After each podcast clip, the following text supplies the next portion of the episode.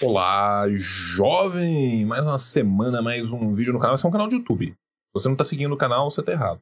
Esta semana estou trazendo para vocês um vídeo de uma palestra que eu dei sobre o capítulo 4 do volume 1 do Capital, lá para o pessoal da PUC do Paraná.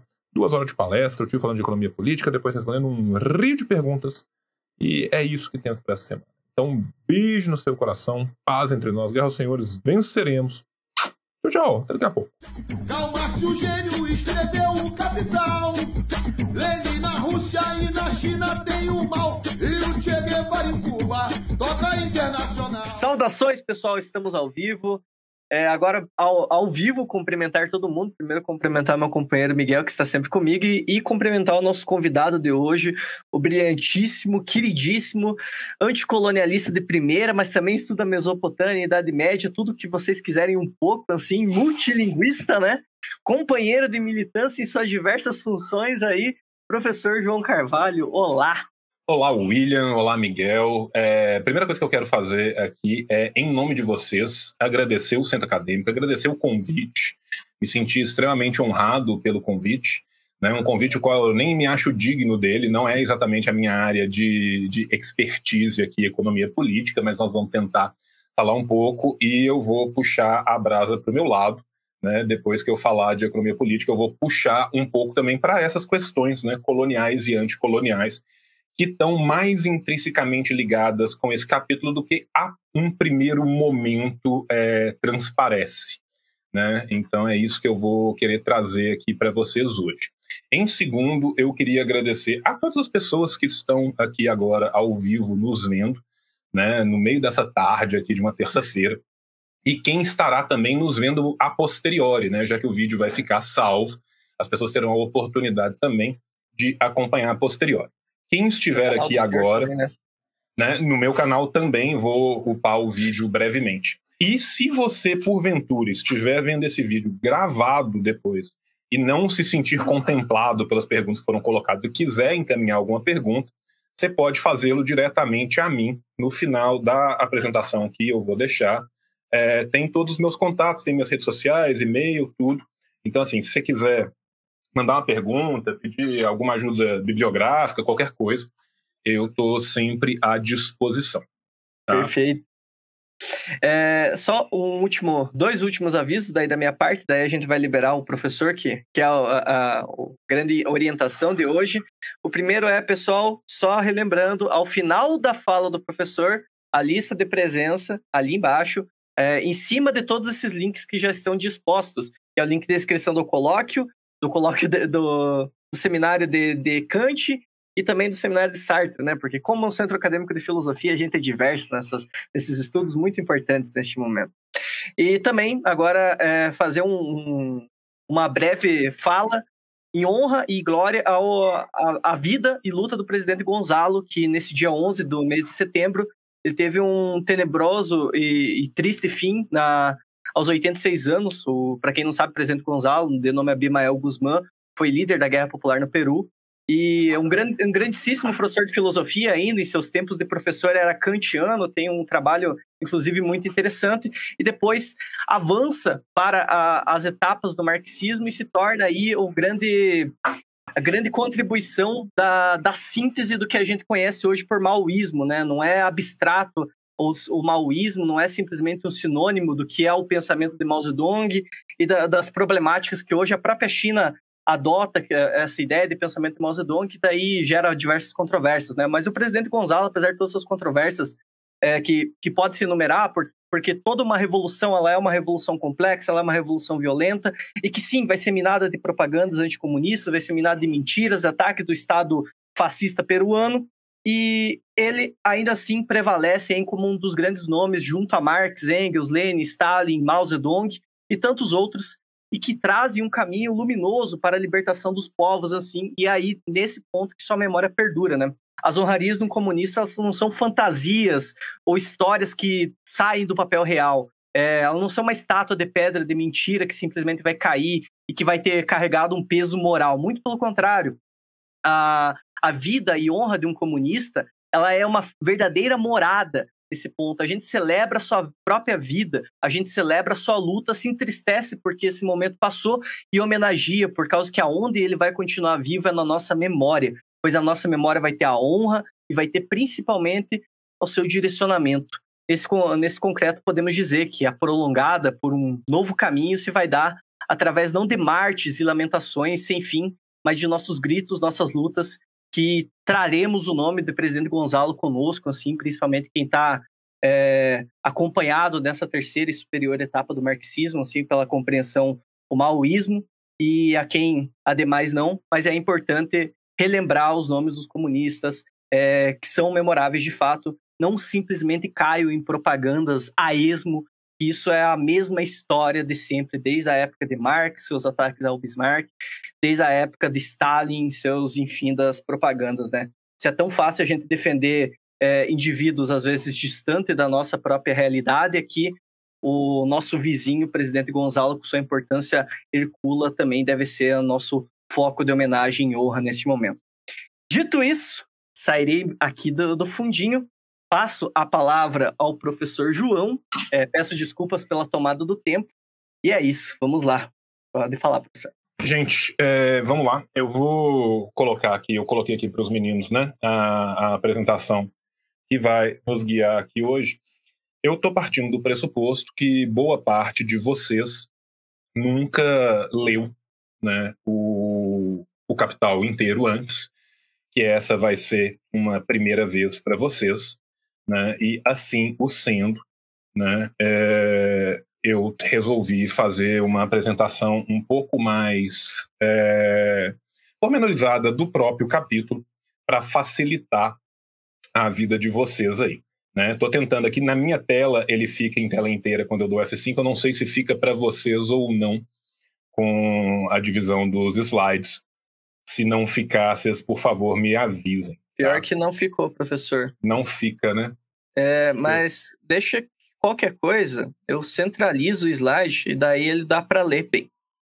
Daí a cara do senhor vai ficar um pouco de... não vai ficar tão centralizada, mas a não, posteriori mas deixa, volta. não, não tem problema não. Eu não tenho que aparecer. O que tem que aparecer é a apresentação. Eu sou completamente supérfluo aqui. Então perfeito. É... O que acontece é o seguinte, gente, né? Nós estamos aqui hoje para falar do capítulo 4, transformação do dinheiro em capital. Né? E eu vou acompanhar um pouco com vocês o capítulo 4, trazendo um brevíssimo, minúsculo entrada do que vem antes, né? só para a gente pensar. Né? Então, assim, qual que é a base do regime capitalista? Qual que é a base da análise do capital? Né? É a análise das relações de produção da sociedade capitalista no seu aparecimento, no seu desenvolvimento no seu posterior declínio. Né? Esse vai ser o núcleo que vai constituir o principal do Capital de Karl Marx nas, nos seus três volumes. Né? A gente pode pressupor, então, né, que a base do regime burguês é a propriedade capitalista sobre os meios de produção.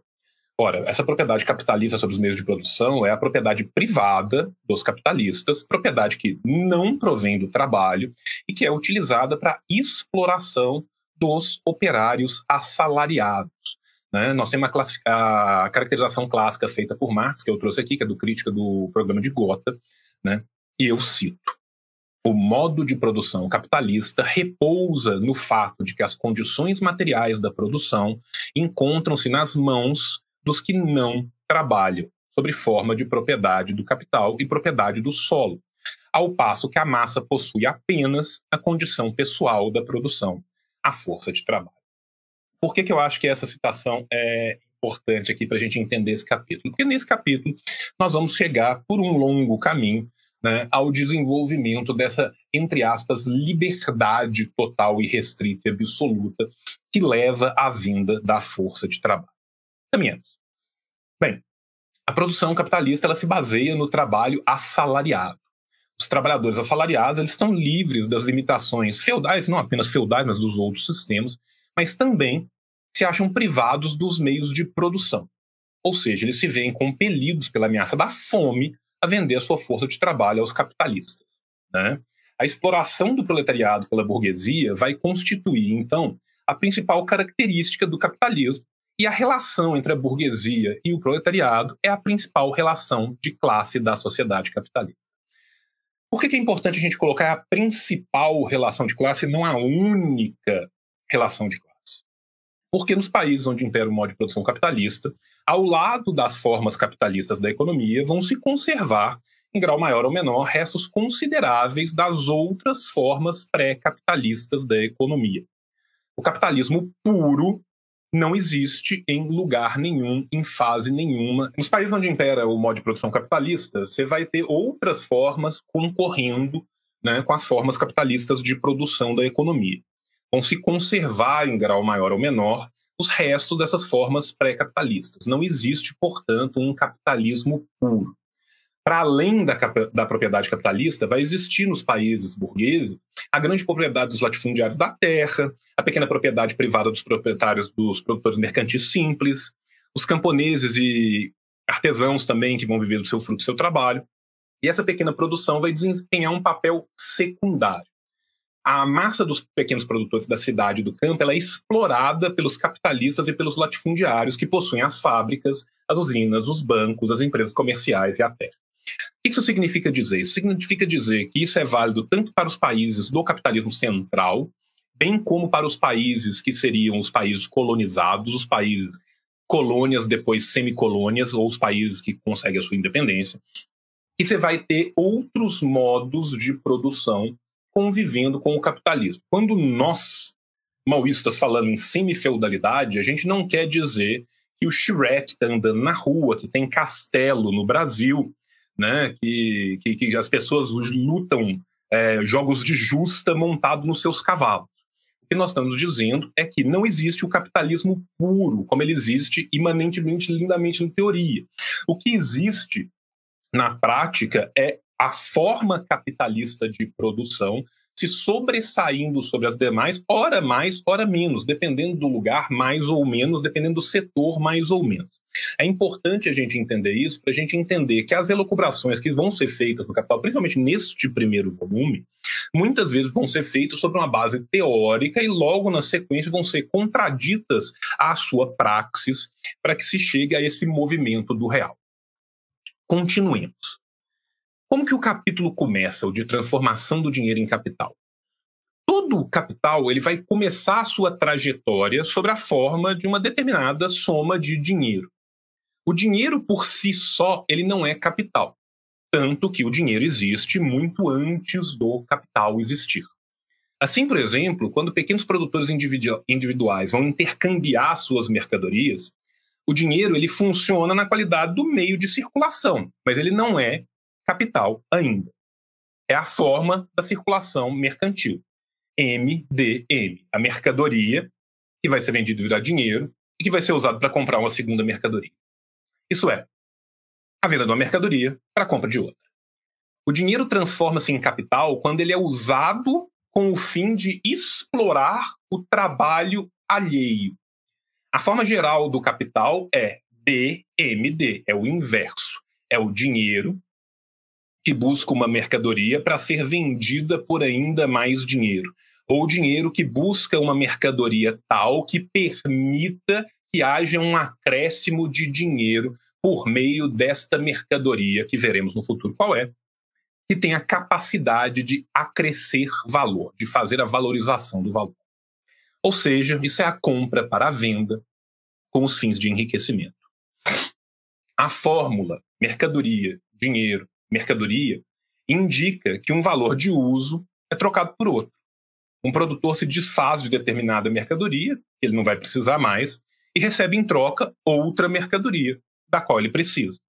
Aqui, o objetivo da circulação é um valor de uso.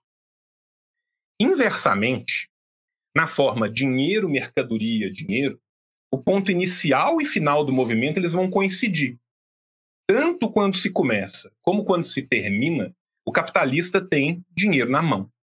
O movimento do capital ia ser carente de sentido, não ia ter lógica nesse movimento, se quando ele terminasse essa operação, ele tivesse o exato mesmo tanto de dinheiro do que quando ele começou.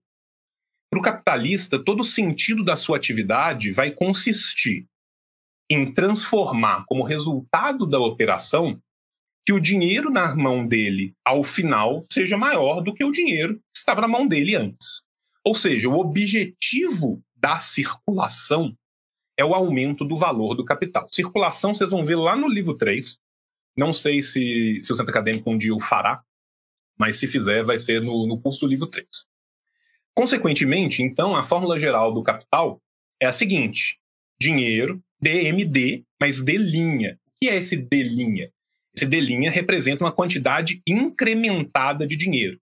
Ou seja, o dinheiro que comprou a mercadoria vai gerar com essa venda ou com essa expropriação ou com essa apropriação dessa mercadoria um segundo dinheiro que é D mais delta de D, ou seja, o dinheiro original mais um acréscimo qualquer. Portanto, o capital que o capitalista adianta, isso é, que ele lança em circulação, retorna ao seu possuidor com um certo acréscimo. O termo adiantar aqui é muito interessante, porque ao contrário da relação, entre aspas, normal, comum, diuturna, da relação não capitalista, que é o MDM, que é a mercadoria sendo vendida para comprar outra mercadoria, Aqui se, o dinheiro, a valorização do valor é o que se busca ao final. Portanto, o dinheiro que se coloca, ele não é um dinheiro que se gasta, é um dinheiro que se adianta porque se sabe que se vai receber ele depois. De onde, então, se origina o acréscimo desse capital? Essa que é a grande pergunta. Tentando ocultar a verdadeira fonte do enriquecimento dos capitalistas, os economistas burgueses, e aí Marx vai citar milhões dele ao longo desse capítulo, vocês estão lá vendo, vocês leram para que eu não minta sozinho, né? Eles afirmam com frequência que o, que o acréscimo do capital se originaria supostamente da própria circulação mercantil. Isso é verdade? Não. Essa afirmação ela é completamente insustentável. Ora, se são trocadas mercadorias e dinheiro de igual valor, isso é, equivalentes, nenhum dono de mercadoria pode extrair da circulação um valor maior do que aquele que está cristalizado na própria mercadoria. Se os vendedores conseguem, por exemplo, vender suas mercadorias acima do valor em 10%, então no que, re... no que se refere aos compradores, eles vão pagar aos vendedores 10% além do valor. De tal modo que os produtores ganham quando funcionam como vendedores, vai... eles vão perder quando fazem como compradores. Entretanto, na realidade, na prática material, o crescimento do capital opera-se dentro de toda a classe dos capitalistas. Portanto, é evidente que o proprietário do dinheiro, convertido em capitalista, deve encontrar no mercado alguma mercadoria que, no processo do seu uso, crie valor. E um valor maior do que o que ela própria possui. Em outras palavras, o proprietário do dinheiro deve encontrar no mercado uma mercadoria cujo valor de uso possua ele próprio a propriedade de ser fonte de valor, de ser criador de valor. Essa mercadoria tem nome, essa mercadoria chama força de trabalho. Vamos partir então adiante para a força de trabalho como mercadoria, o valor e o valor do uso da mercadoria força de trabalho. Bem, a força de trabalho, né, o que, que ela é? ela é como conjunto das capacidades físicas e intelectuais que o homem vai empregar no processo da produção de bens materiais. É um elemento, é um elemento necessário para a produção em qualquer forma de sociedade. Entretanto, somente sobre o capitalismo, sobre, a força de trabalho vai se transformar em mercadoria.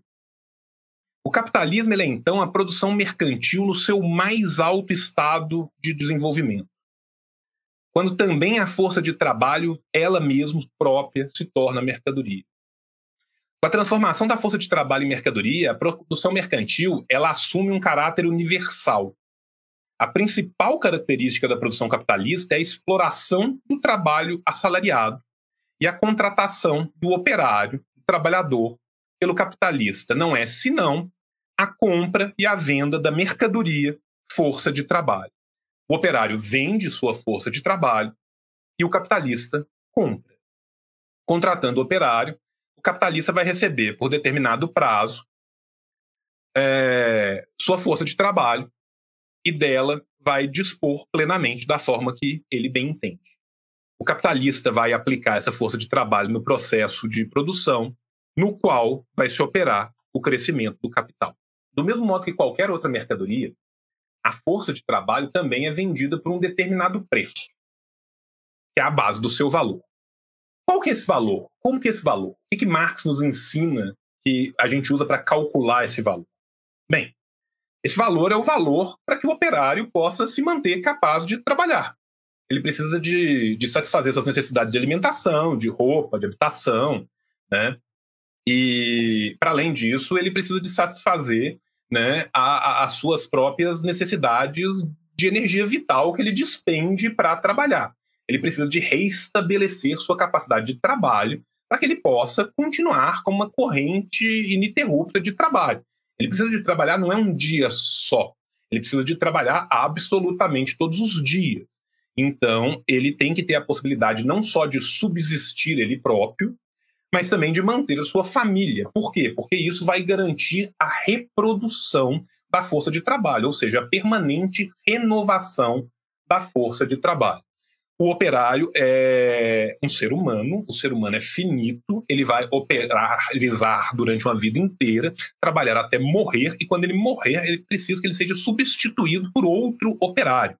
Então é preciso que o operário tenha seus operáriozinhos, né? e é nesse sentido que o preço que vai, não o preço, desculpa, o valor da força de trabalho, ele tem que considerar a produção e a reprodução. Por fim, o capital necessita não apenas de trabalhadores sem qualificação, mas também de operários qualificados, que saibam lidar com máquinas complexas. Né? E essa qualificação vai requerer determinados gastos de trabalho para instrução. Então, os gastos com a produção e reprodução da força de trabalho também devem incluir um certo mínimo de dispêndio para a instrução das novas gerações da classe operária. Né? De tudo isso, a gente pode, então, chegar à conclusão que o valor da força de trabalho como mercadoria é igual ao valor dos meios de existência necessários à manutenção do operário, da sua família e à reprodução do operariado, do proletariado como um todo. E aqui citando Marx no próprio Capital, o valor da força de trabalho, como de qualquer outra mercadoria, é determinado pelo tempo de trabalho necessário à sua produção e, consequentemente, também a reprodução deste objeto especial de comércio. Bem, no processo de desenvolvimento histórico né, da sociedade, vão se modificar os níveis das necessidades habituais do operário, né, como os meios de satisfação dessas necessidades. Em diferentes países, o nível das necessidades habituais do operário não é o mesmo as particularidades do caminho histórico percorrido por um determinado país e as condições em que se tenha formado a classe dos operários assalariados determinam em grande medida o caráter das suas necessidades. Guardem essa parte. Essa parte vai ser muito importante para a gente pensar um pouco depois sobre colonialismo, que é o exercício que eu quero fazer a partir dessa leitura aqui do capítulo. As condições climáticas, outras condições naturais também vão exercer, obviamente, certa influência sobre o consumo do operário em alimento, em roupa, em habitação. Isso aqui é só porque, né, para a gente deixar claro que Menino Marx não dá ponto sem nó e que lembrou dessas pequenas bobagens. Bem, voltando. Na composição do valor da força de trabalho, não entra apenas o valor dos objetos de consumo necessários ao restabelecimento das forças físicas do homem, mas também as despesas para satisfação de determinadas necessidades culturais do operário e da sua família. Necessidades que decorrem das condições sociais em que vivem e são educados os operários. Ou seja, ele vai precisar de dar instrução aos seus filhos, vai comprar jornais, vai comprar livro, vai no cinema, vai no teatro, etc. Porém, se não, não obstante, o que acontece? Os capitalistas, onde quer que seja, empenham-se em restringir as condições materiais e culturais de vida da classe operária ao mais baixo nível possível ao mesmo tempo em que os operários vão oferecer resistência a essas tentativas do, do, do empresariado e vão travar uma luta tenaz para a elevação do seu nível de vida. Pondo as mãos às obras, o capitalista compra tudo que é necessário para a produção, instalações, máquinas, equipamentos, matéria-primas, combustíveis. Em seguida, ele vai contratar os operários e vai ter início na empresa o processo de produção. Quando a mercadoria está pronta, o capitalista vende a mercadoria. O valor de uma mercadoria pronta, então, vai incluir, em primeiro lugar, o valor dos meios de produção que foram gastos, as matérias-primas reelaboradas, combustível utilizado, determinada parte do valor das instalações, máquinas e equipamentos. E, em segundo lugar, o novo valor criado pelo trabalho dos operários daquela empresa. O que, que representa esse novo valor? Vamos pensar. O modo de produção capitalista pressupõe um nível muito alto da produtividade do trabalho, no qual, para criar um valor igual ao valor de sua força de trabalho, o operário não precisa mais do que uma parte da jornada de trabalho. Aqui eu estou entrando em algo que não é deste capítulo, que vai ser mais valia, mas eu acho que é importante a gente entrar um pouco só para a gente deixar as coisas mais claras quando a gente for né, caminhar depois disso. Suponhamos que uma hora de trabalho simples, médio, crie um valor igual a um dólar e que o valor diário da força de trabalho seja de 4 dólares. Nesse caso, para repor o valor diário da força de trabalho, o operário teve que trabalhar durante 4 horas. O capitalista comprou a força de trabalho para o dia inteiro. Ele vai obrigar o, o, proletário a trabalhar não apenas quatro, mas sim o dia todo de trabalho, vamos supor, oito horas. Nessas oito horas, o operário cria um valor igual a 8 dólares, ao passo que o valor de sua força de trabalho é de 4 dólares. Agora a gente entende em que consiste o valor de uso específico da mercadoria força de trabalho para o comprador dessa mercadoria, que é o capitalista. Comprando a força de trabalho, o capitalista coloca à sua disposição a capacidade do operário para o trabalho. O capitalista utiliza a força de trabalho por ele comprada no processo de trabalho, que é ao mesmo tempo o processo de criação de valor. Portanto, o valor de uso da mercadoria força de trabalho é a sua propriedade de ser fonte de valor e de um valor maior do que o valor que ela possui. Aqui eu volto com a citação que eu deixei lá atrás, porque é a partir dessa citação que eu quero fazer as considerações que eu vou fazer logo na sequência. O valor da força de trabalho, como de qualquer outra mercadoria, é determinado pelo tempo de trabalho necessário à sua produção e, consequentemente, também à reprodução deste objeto especial de comércio. Eu vou sair aqui um pouco, vou parar um pouco a apresentação antes de eu continuar, eu vou pontuar algumas coisas e quando eu terminar de pontuar elas, aí eu volto a caminhar com a, com a apresentação. Né? Primeira coisa que a gente tem que explicar aqui. Para que o capitalista e o operário possam se encontrar no mercado, livres, leves e soltos, ambos os dois, num ponto em que um é obrigado a vender o seu trabalho e o outro está mais do que apto a comprar este trabalho, isso não aconteceu do dia para a noite. Isso, vão, eu vi que alguém perguntou se os slides vão ser disponibilizados. Vão sim. É, isso não aconteceu do dia para a noite. Isso não aconteceu por um fortuito. Né? Isso é fruto de um longo processo histórico. Processo histórico este que libera as massas populares cada vez mais do acesso à terra, do acesso aos bens, do acesso a qualquer meio de produção. Quando a gente fala que o trabalhador é livre, a gente quer dizer que ele não tem condição nenhuma de sobreviver, a não ser que ele venda a sua força de trabalho. Se ele não vender a sua força de trabalho, ele não sobrevive. É nesta situação que ele foi colocado historicamente, foi colocado contra sua vontade, foi colocado pelos poderes alheios e acima dele, que ele se vê forçado a vender a única coisa que lhe sobrou, que é o seu próprio corpo, que é a sua própria força de trabalho, que é o seu próprio si. Né? E aí a gente tem que entender também que isso vai causar uma relação com o trabalho, que é uma relação alienante com o trabalho. Alien. Né? Quando a gente fala alien, o que é o alien? É o ET, é o outro, é o completamente diferente? Alienar é exatamente isso. É uma relação de outridade completa. Ora, se o que torna o homem homem é, de fato, a sua capacidade de ao imiscuir na natureza, alterá-la, a sua capacidade de trabalhar, a sua capacidade de modificar o mundo à sua volta, Esse trabalho alienado significa que o homem não se percebe homem naquele trabalho, o homem não percebe aquele trabalho como seu. Por quê? Porque esse trabalho é prostituído. Esse trabalho é forçado à prostituição, esse trabalho é dado a outrem de forma obrigatória. Porque, né, venhamos e convenhamos, a liberdade de não passar fome, né, a liberdade de. É, é aquela coisa, o liberalismo é cheio de liberdades. Né, principalmente a liberdade que o rico e o pobre têm de dormir embaixo de pontes.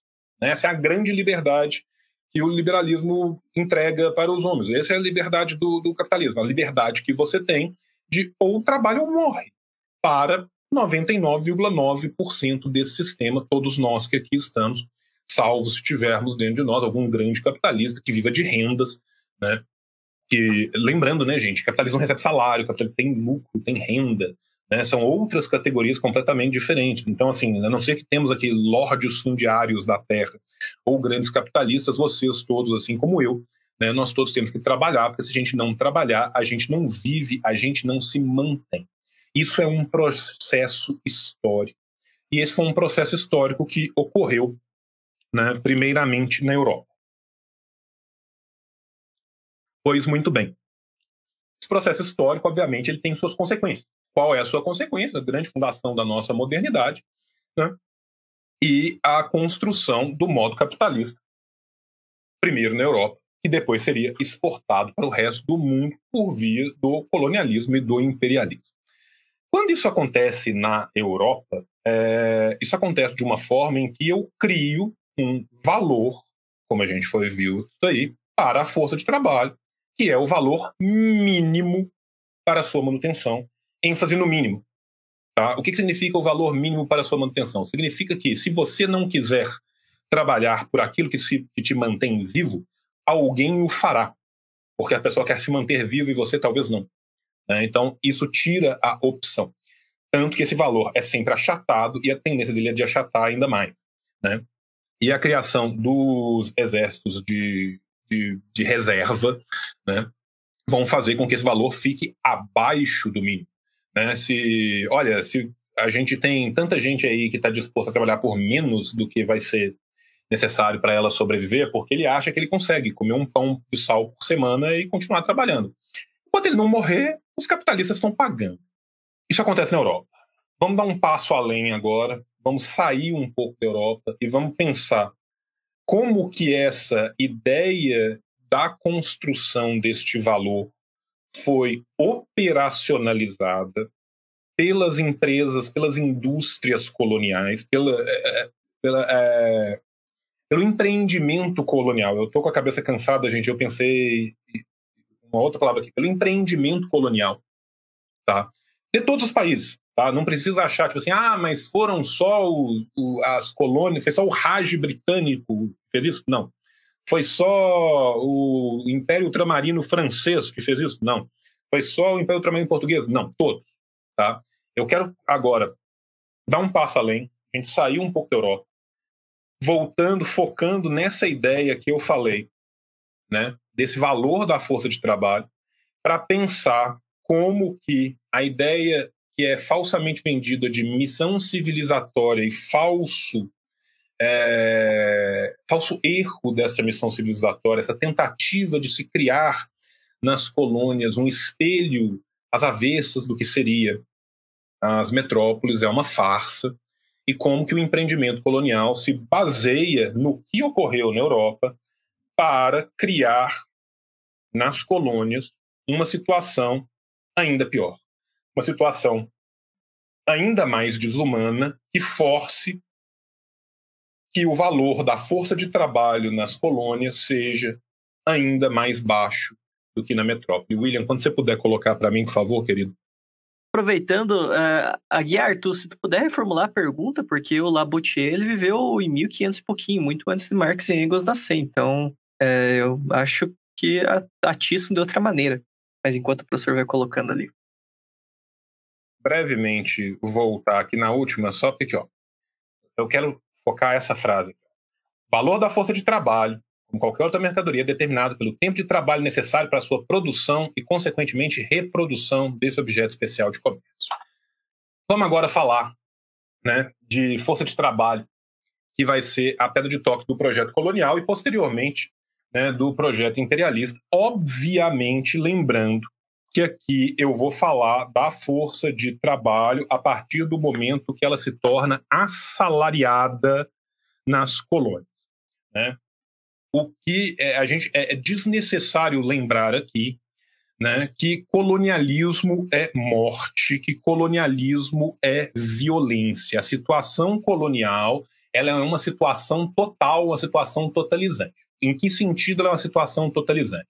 Ela é uma situação de violência total e de violência totalizante, porque ela cerca e está presente em todas as esferas da vida de um povo que está sob o domínio de um império colonial.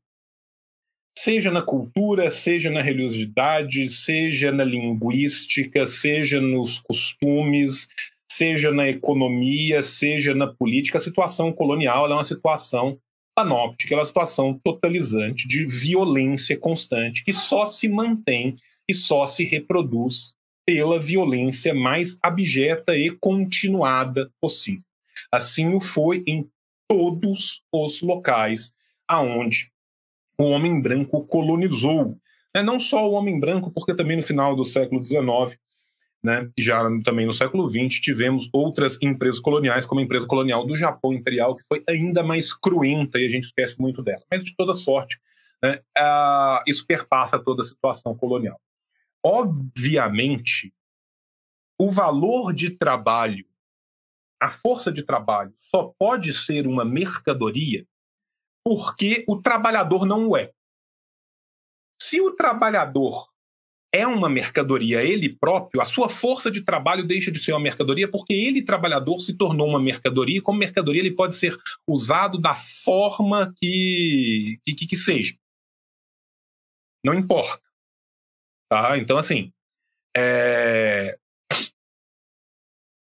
a, a, força de trabalho ela só vai ser, então, mercadoria se o trabalhador não for mercadoria. O trabalhador precisa de ser livre e e, e, completamente despido de qualquer outra forma de sobrevivência que não o vender o seu trabalho para que a força de trabalho possa ser uma mercadoria ela mesma. Beleza. Primeiro passo da, da empresa colonial, né, primeiro passo do, do empreendimento colonial europeu foi usar outras forças de trabalho não livres, foi usar mercadorias humanas. Né? Então, o escravismo contra todos os povos contra todos os povos é, da África, também da Ásia e também das Américas, e as diversas formas intermediárias de servidão que surgiram tanto em África, quanto nas Américas, quanto na Ásia. Passado este primeiro momento, visto a necessidade imperiosa de se caminhar para fora do escravismo, Necessidade essa que foi imposta contra os colonialistas, não porque os colonialistas queriam. Se dependesse somente dos colonialistas, eles seriam escravistas até hoje.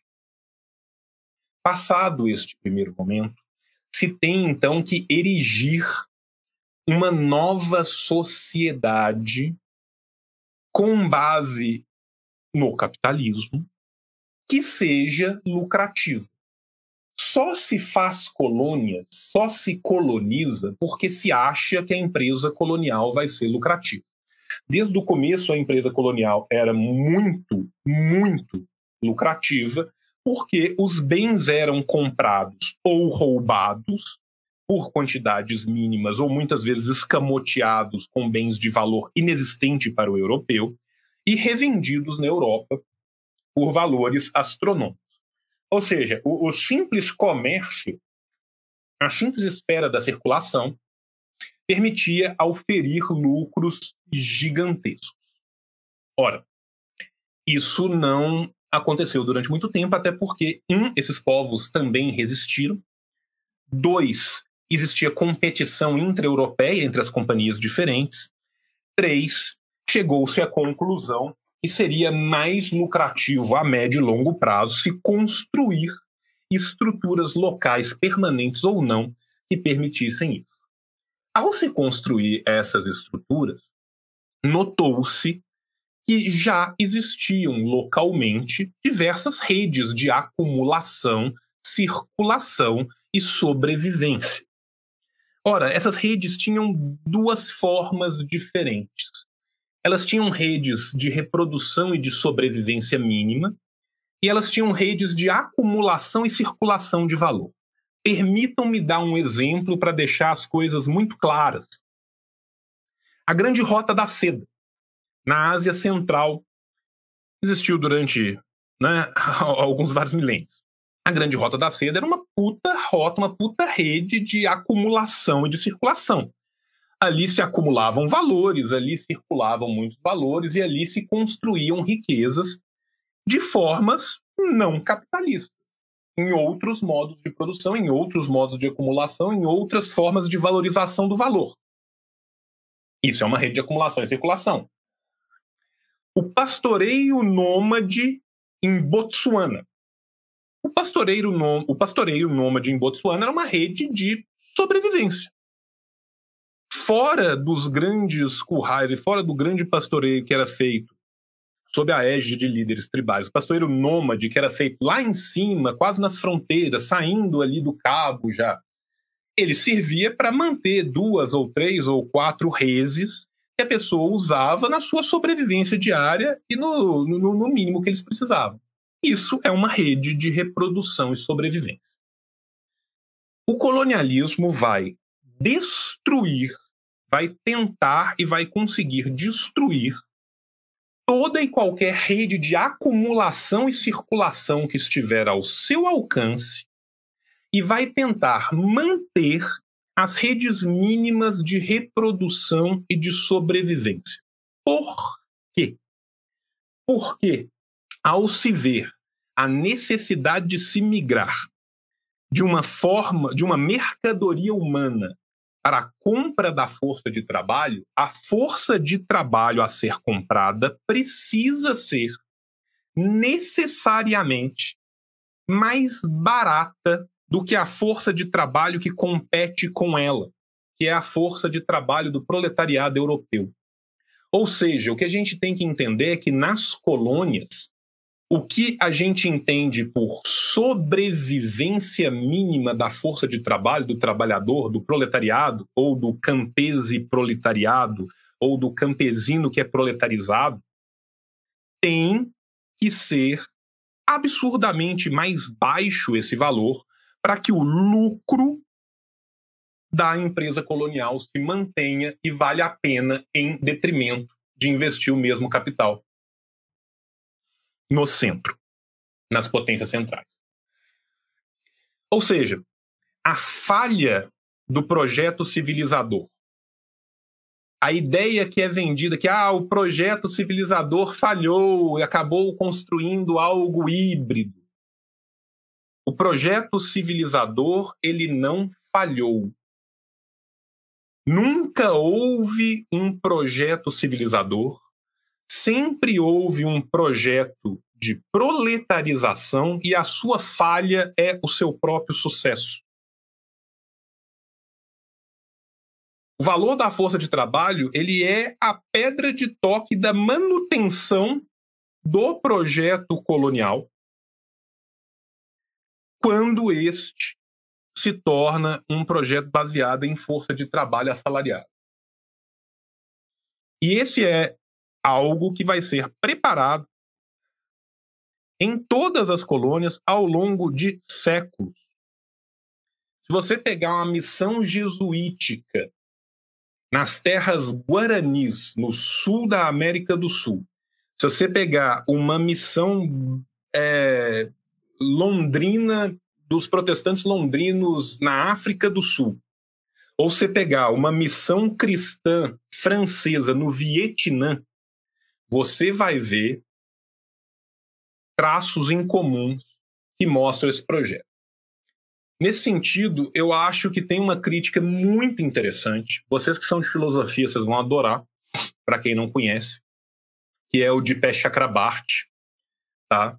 O Dipesh Chakrabarti, ele tem um livro que chama Provincializing Europe, provincializando a Europa. Eu não acredito que tenha tradução para o português, ou se tem tradução dela dele para o português, eu desconheço.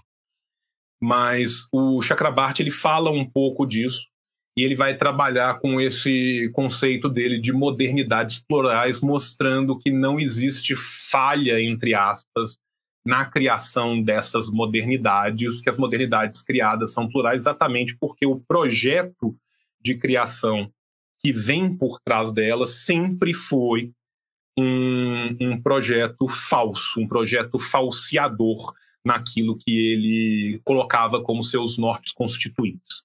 Né? Então, esse idealismo que é vendido pelo projeto colonizador europeu, né? como se houvesse de fato um projeto, entre aspas, civilizador, houvesse de fato a ideia de se criar uma sociedade que fosse uma reprodução mimética, uma reprodução no espelho né, da sociedade europeia, isso é uma grande farsa. Né? E a gente já pode ver lá atrás no, no Capital do Marx né, como que essa farsa se mostra muito facilmente na economia política. Né? No Capital também o Marx vai falar né, que se as condições na Europa muitas vezes né, aparecem é, sob máscaras, né? o Capital na, nas colônias ele ele corre mostrando sua face mais vil e cruenta, né? Ele ele é esse resumo. Eu vou. A Lana está pedindo aqui para eu explicar novamente sobre a falha no projeto Civilização C. Não é ser sua própria falha, é ser seu próprio projeto. O que, que é o idealismo? O, o idealismo é quando você tira uma foto estanque de um momento qualquer, desconsidera todos os movimentos que se tem depois daquela foto e fala que aquela realidade daquela foto, daquele momento perfeito que você tirou, é a realidade de todos os momentos, independente de qualquer coisa. O materialismo é o contrário, é buscar a materialidade da praxis, é buscar os movimentos do real e as interações desses movimentos do real nos seus próprios movimentos para compreender esta dinâmica do real. O idealismo, como o próprio nome vem, ele vem de ideias, ideias lindas e maravilhosas que não aguentam três minutos de trocação de fatos, de socos com a prática material da vida. O projeto civilizador europeu, que é vendido e foi vendido durante séculos como projeto da colonização, que caberia aos grandes, puríssimos, branquérrimos europeus, levar a todos nós, povos marrons, negros, amarelos e de todas as cores do mundo, a sua civilização linda e maravilhosa e transformar nós, que somos bárbaros, em homens e mulheres civilizados, exatamente como eles, com a sociedade igualzinha deles, com tudo que a sociedade deles tem, isso sempre foi uma farsa, isso sempre foi uma mentira a verdade nua e crua por trás da colonização é o lucro. A colonização serve ao lucro. A colônia serve ao exclusivo metropolitano. A sua única, única e estreita função é dar lucro para a sua metrópole. Se para dar lucro tiver que morrer todo mundo, trabalhar 30 horas por dia, ser espancado, a vida toco e me voe. Então, na verdade, o que eu estou mostrando aqui, e eu quero mostrar com base neste capítulo de Marx, mas eu quero mostrar principalmente com base na obra marxiana e no ferramental de análise que ela nos propõe, é que o verdadeiro projeto sempre foi um projeto de tornar cada vez mais lucrativo uma empresa em que não se importa com a vida humana. E esse projeto foi concretizado com a destruição das redes de acumulação e de circulação local, com a manutenção das redes mínimas de reprodução e sobrevivência, com a retirada completa e restrita e absoluta de todo e qualquer direito à manutenção da própria vida da população local, que forçou estas populações ou a se proletarizar completamente ou a se manterem parte do tempo como proletários, parte do tempo como camponeses vivendo em suas redes mínimas de sobrevivência, de forma que, ao fazê-lo, não somente se fez tudo isso contra essas populações, mas se fez isso de uma forma que tornou essa empresa, essa empreitada colonial, ainda mais lucrativa para os seus donos, as colônias. Este é o projeto colonial. Agradeço muito pela, pelo tempo que me foi dado. Eu estou com a cabeça hoje super super cansado, então falei até rápido. Né? Eu tinha uma hora, gastei um pouco menos. Vou, vou pedir desculpa pelos nove minutos que eu fiquei devendo. Ah, que é isso, professor. Tá, tá maravilhoso e tá coberto de elogios. O pessoal falou que todas as aulas poderiam ser com o senhor. Eu estendo o elogio. Tá brilhante, como sempre. A segunda participação do professor aqui conosco, então, se quiserem ver a outra palestra, ele dividiu ali com um tempinho com o professor Rodrigo Alvarenga, falando também ali sobre sobre Brasil, imigração e algumas coisas nesse sentido. Vale bastante a pena dar uma olhada no canal. É, certo, professor. Eu vou aproveitar então do, do senhor antes de iniciar a, a, a pergunta do pessoal aqui. Eu queria fazer uma minha mesmo, aproveitar que, senhor, que temos um especialista em Fanon aqui neste momento, e se, se o senhor consegue fazer, é, companheiro, desculpa, eu tenho o hábito de chamar de senhor, é, o companheiro consegue fazer a, a, a, como que eu sei que o Fanon ele vai fazer uma releitura, por exemplo, da categoria de looping proletariado, né, do, do Marx. Não necessariamente uma releitura, mas ele vai dar uma função bastante ampla aqui na para ele no terceiro mundo, tanto que no Condenados à Terra vai ter um determinado momento que ele vai falar que o looping proletariado ele pode ser cooptado tanto pelas forças reacionárias nesse sentido, quanto pelas forças é, revolucionárias, né, por causa de, todo, de toda essa questão de serem imediatamente famélicos. Né? E eu queria saber como que né, nessa, é, nessa constituição da colonização do terceiro mundo, essa periferi é, essa maneira como se constitui todo o desenvolvimento do capital é, gera algum o, é, o looping proletariado em massa no terceiro mundo, no, no dito terceiro mundo, das semicolônias, colônias e tudo mais, ou, ou talvez o termo ele acaba não transmitindo uh, realmente o que está exposto por Marx, e daí eu já vi que também usam, por exemplo, o conceito de semi-proletariado, né? Eu queria saber com o senhor como que o senhor é, co colocaria essa formação da pessoa que sai do campo, ela não é absorvida pela, pela cidade, pois não há indústria, não há como proletarizar ele de fato, e dele fica nessa, nesse limbo ali, que é a, um dos grandes problemas da, da, da contra-argumentação da semi-feudalidade, né? Porque o pessoal sempre fala assim, pô, olha a população brasileira, maioria na, na cidade, mas daí não tem um, um capenga que tá seguro no emprego. Mas enfim, aí pode responder, professor, desculpa. Então, é, vamos lá por parte, cara.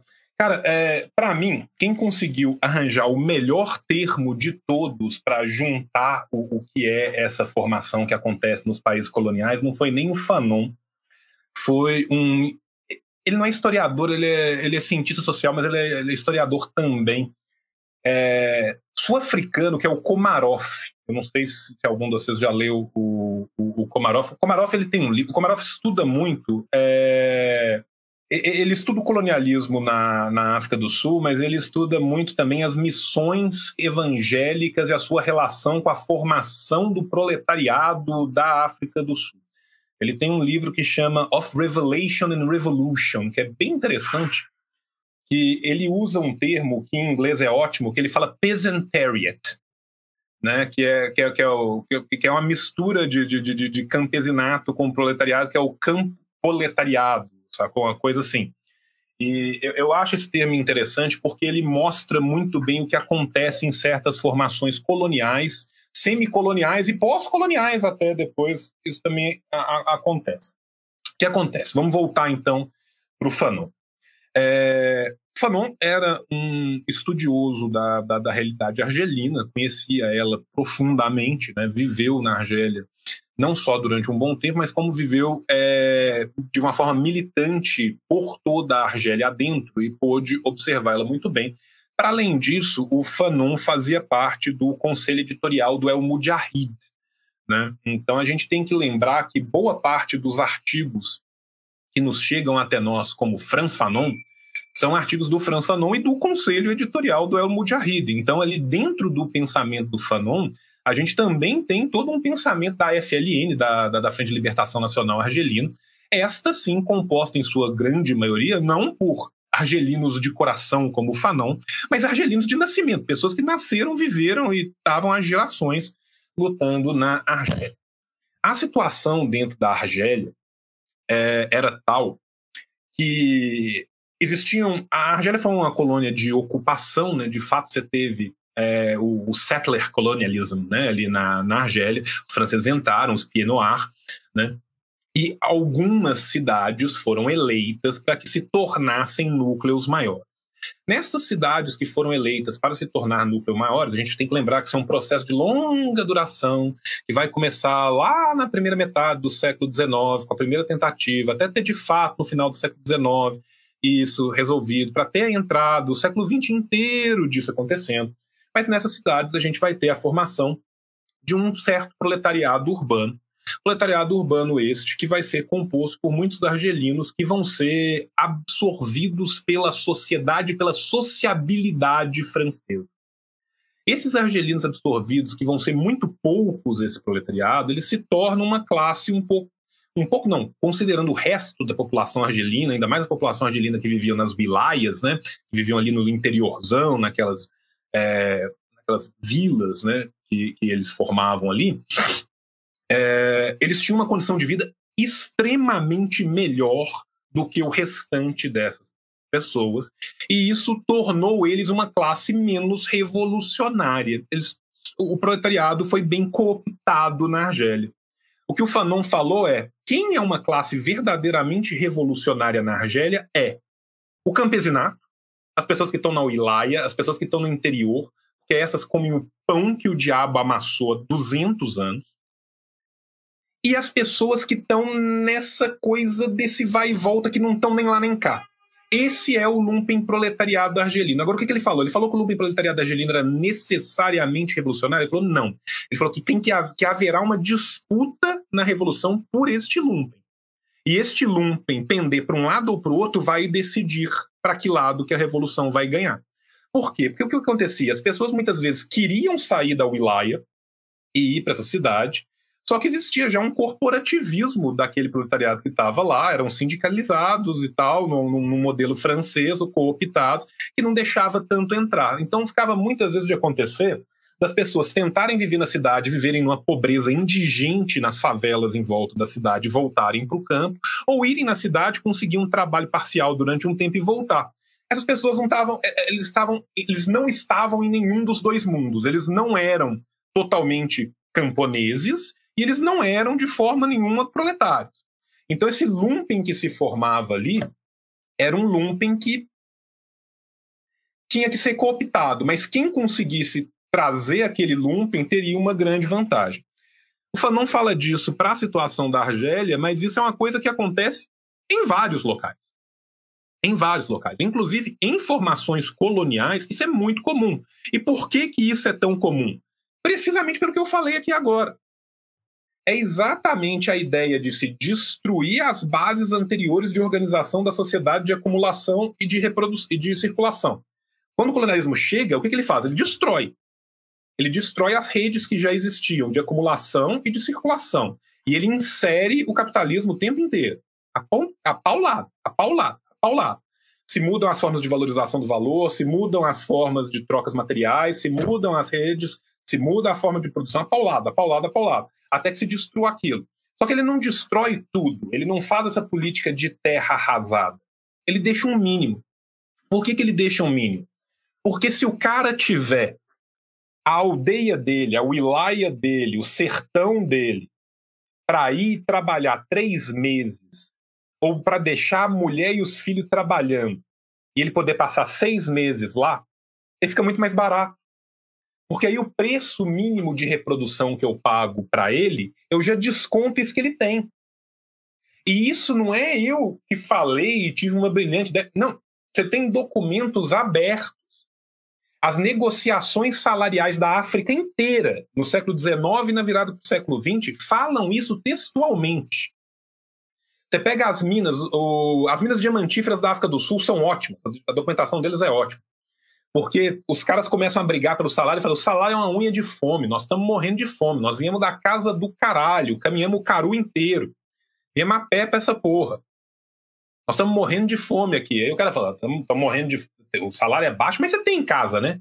Você tem mulher lá to tocando seus bois, você tem casa, você tem não sei o quê. É lógico que eu não vou te pagar igual eu pago o, o europeu que está aqui.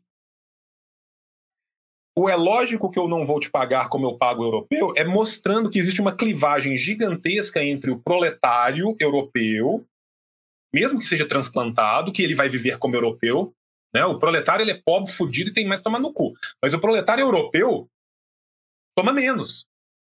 O proletário europeu que vai trabalhar na África do Sul, nessa hora, ele é reconhecido como um europeu. Ele tem casa para manter, ele tem filhos para educar. Ele tem sua branquitude para manter. Ele é branco, ele precisa de ter educação para seus filhos. Você já tem boi. Você já tem uma comidinha lá. Tudo que eu preciso é que você não caia morto enquanto você trabalha. Então, assim, tem essa coisa que perpassa todo o toda a, a questão colonial como um todo. Então, assim, é, isso nos mostra que quando a gente fala. E, e não é a gente, não, Marx está falando ali. Começo do capítulo, Marx fala de formas residuais. Né? É exatamente essa ideia de não existir capitalismo puro, é isso. Né? Então, assim, e, e, e às vezes a gente está falando do Marx e a gente fala assim, porra, 1860, cara, tem tempo pra caralho. a gente pensa assim, não, mas João falou depois do colonialismo. Ah, mas 1900 e pouco. Ele está falando de África do Sul em 1900 e pouco. Maranhão, 2021. As pessoas hoje no interior do Maranhão recebem ainda parte dos seus salários ao tocar boi para um sistema chamado de chance. O sistema de chance se constitui em, ao final de uma temporada de trabalho, vacas doentes são apartadas pelo dono das vacas, pelo dono do curral, e entregue aos trabalhadores. Se a vaca melhorar, você recebeu uma vaca. Se a vaca morrer, você não recebeu nada. Eis a sua chance. Esse sistema existe hoje no Brasil. Se eu caminhar 300 quilômetros de onde esse sistema está implantado hoje, eu vou chegar na construção de um porto gigantesco com dinheiro chinês em terra indígena, pelas mãos do governador do atual PSB, antigo PCdoB. Então, meus amigos, é, é, quando a gente fala de permanências de outros sistemas dentro do modo de produção capitalista, é isso. O modo de produção capitalista ele, ele se torna o modo de produção principal porque ele comanda a maioria das relações. Porque ele comanda as cadeias de relações. Isso não significa que essas cadeias não estejam permeadas de relações pré-capitalistas. E, e, não é só relações medievais, não. Essa é uma relação tipicamente medieval, mas tem relações que são. Gente, o, o, o Brasil, nos últimos 10 anos, já libertou mais de 30 mil pessoas que estavam em condições análogas à escravidão. Condição análoga à escravidão é escravidão. O sistema escravista veio antes do medieval. Ninguém duvida que as pessoas que são libertadas de situações de condições análogas à escravidão estão. Ninguém vira para ele e fala assim: ah, pode falar, você era proletariado, vai. Né? Então, assim, é, é, é, isso. A gente tem que entender como se dá a materialidade da prática das coisas. Né? Quando a gente lê, por exemplo, Mariátegui falando da situação econômica do Peru com um gamonalismo, quase 100 anos atrás, vai no interior do Peru hoje mudou muito pouco o gamonalismo no interior do Peru hoje. Relações iguais acontecem na Colômbia, acontecem no Equador, acontecem no Brasil. Então, assim, a gente tem que entender né, que as coisas são mais complexas. Né? Então, assim, e, e, a, e, a, gente tem uma visão, às vezes, é, é muito engraçado, porque é, é, é muito costumaz a gente criticar pensadores do século XIX como iluministas e a gente ter uma visão brutalmente iluminista das coisas. Né? A gente critica os pensadores do século XIX, assim, ah, fulano era iluminista, fulano era teleológico. E aí a gente acha que tudo é branco ou preto, que não tem cinza, que as coisas, quando mudam, mudam de uma vez, de uma caixinha para outra. Sabe assim, idade moderna terminou, começou a idade contemporânea. Maluco dormiu no lampião, acordou Lumière. É, sabe, isso não acontece assim. Né? Então, assim, existe, existem mais clivagens do que isso. E é importante que a gente estude elas para a gente conhecer melhor a nossa realidade. Desculpa, cara, eu falei horrores agora.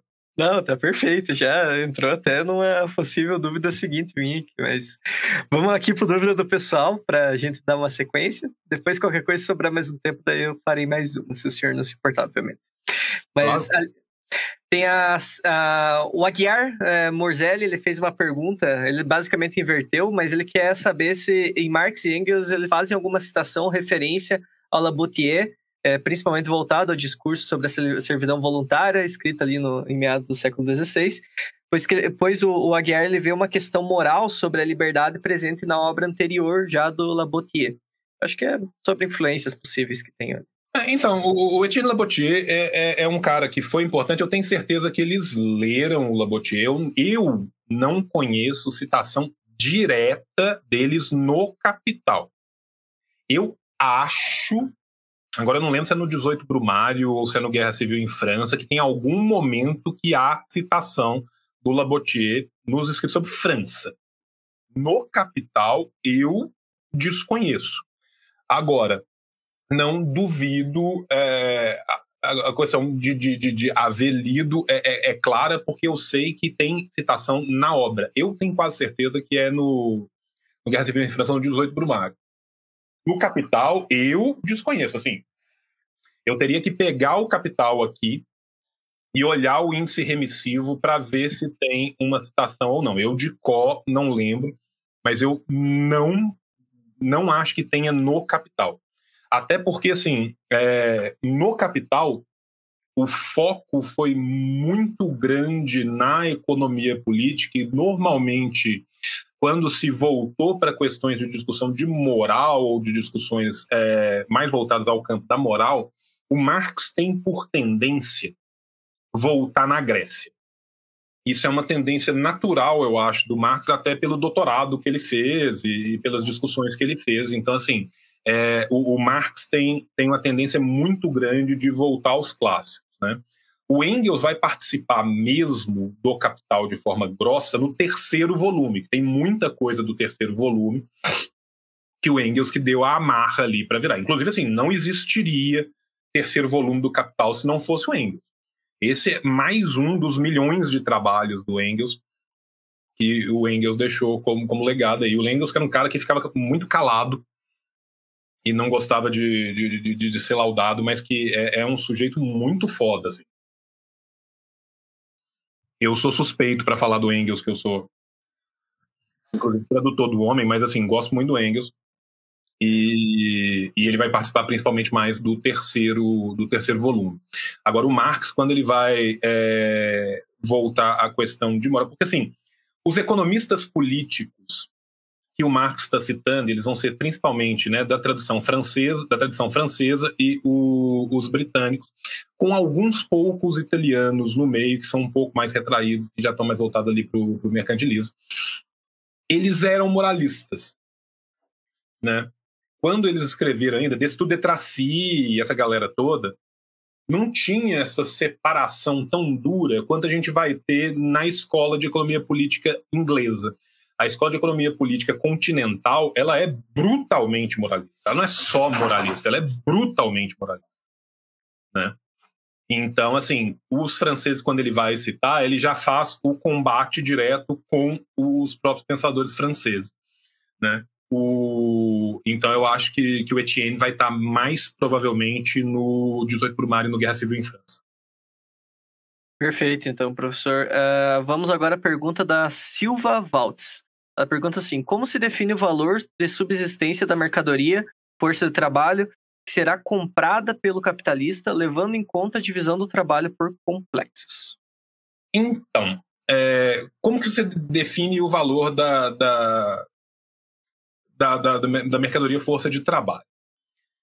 Você define como o mínimo possível, imaginável, abaixo do aceitável para que se tenha as condições mínimas de reprodução. Agora, a gente tem que entender que isso é uma definição teórica e matemática e que o Marx está o tempo todo falando ali no, no, no, Capital que existe uma diferença brutal entre a realidade e o, o que vai ser a letra fria da teoria. Né? Então, o que, que acontece?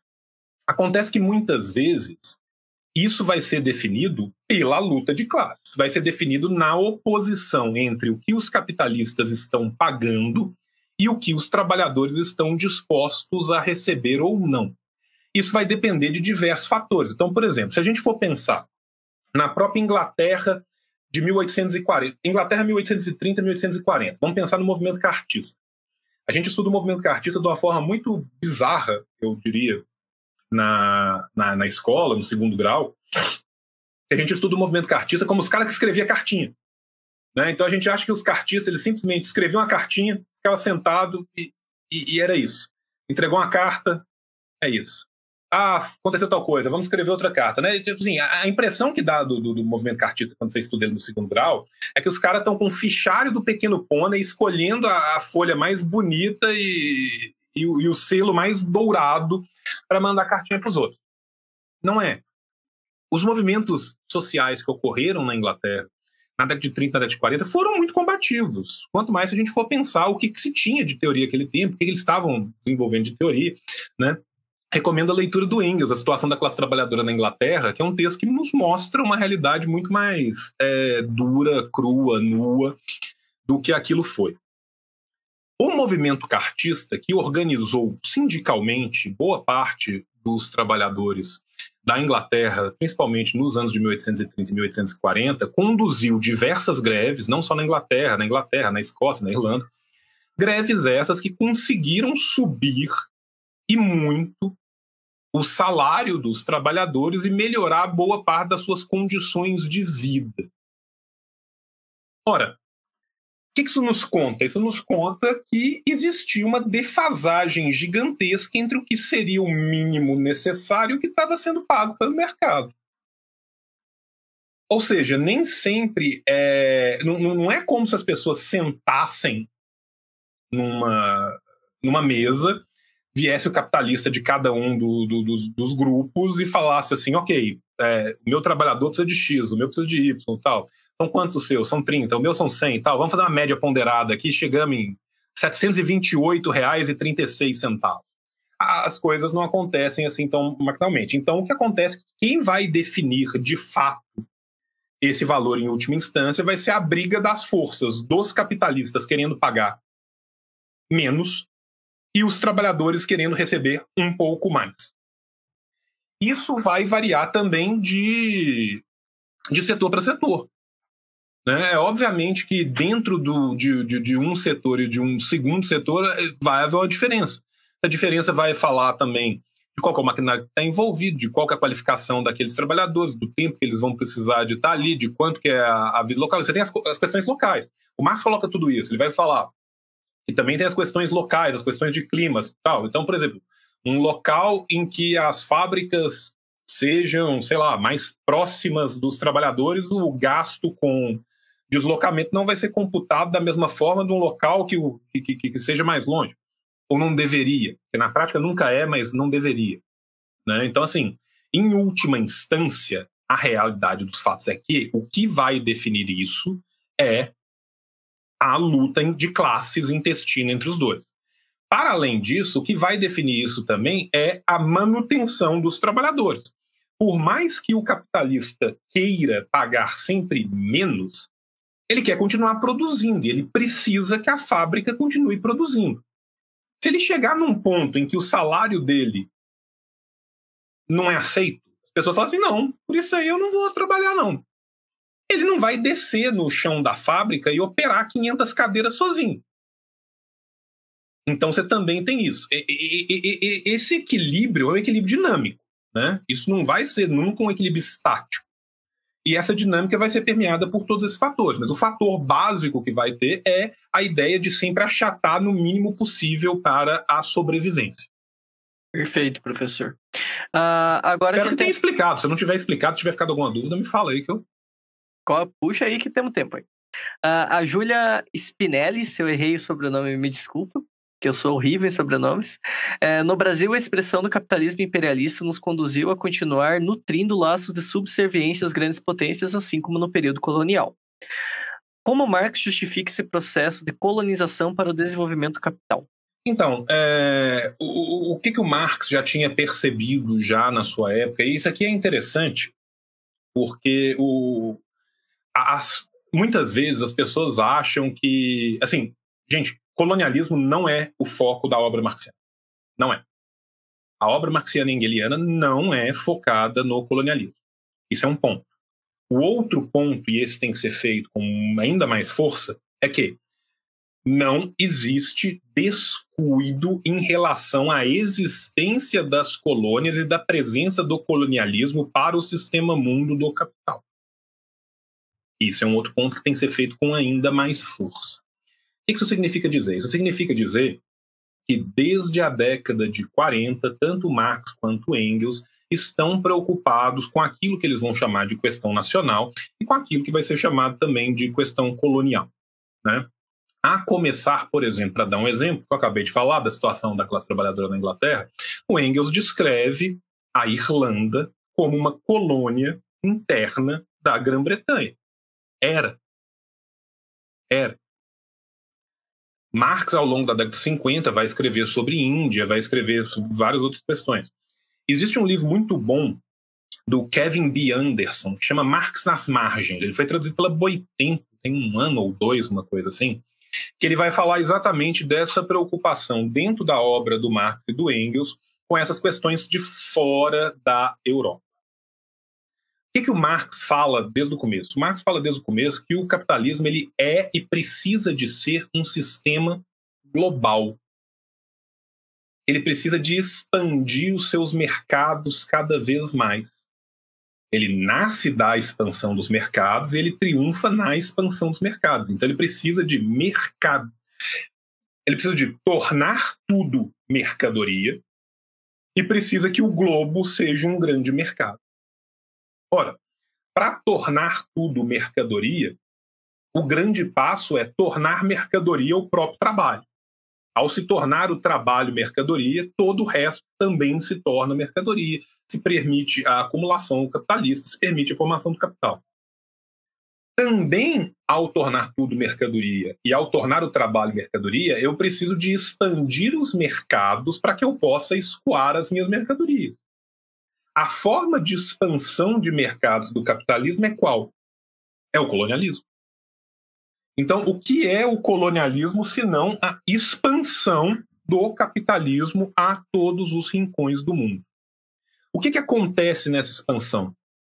É que ao sair das fronteiras do que o homem branco europeu civilizado considerava a civilização, acabou a lei. Então o capitalismo pode funcionar fora do continente europeu, fora dos territórios centrais, de uma forma diferente, de uma forma nua.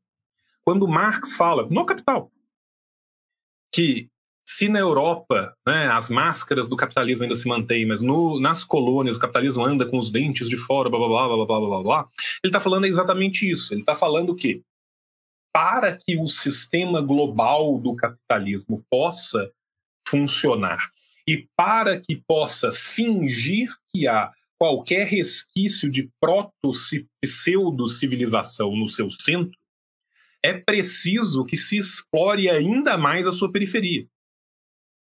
A relação centro-periferia ela é a garante da menor, entre aspas, exploração da, do centro. O que permite, e Engels está falando isso em 1842, tá? o que permite ao trabalhador na Inglaterra ser menos explorado do que o trabalhador na Irlanda é a superexploração do trabalhador da Irlanda.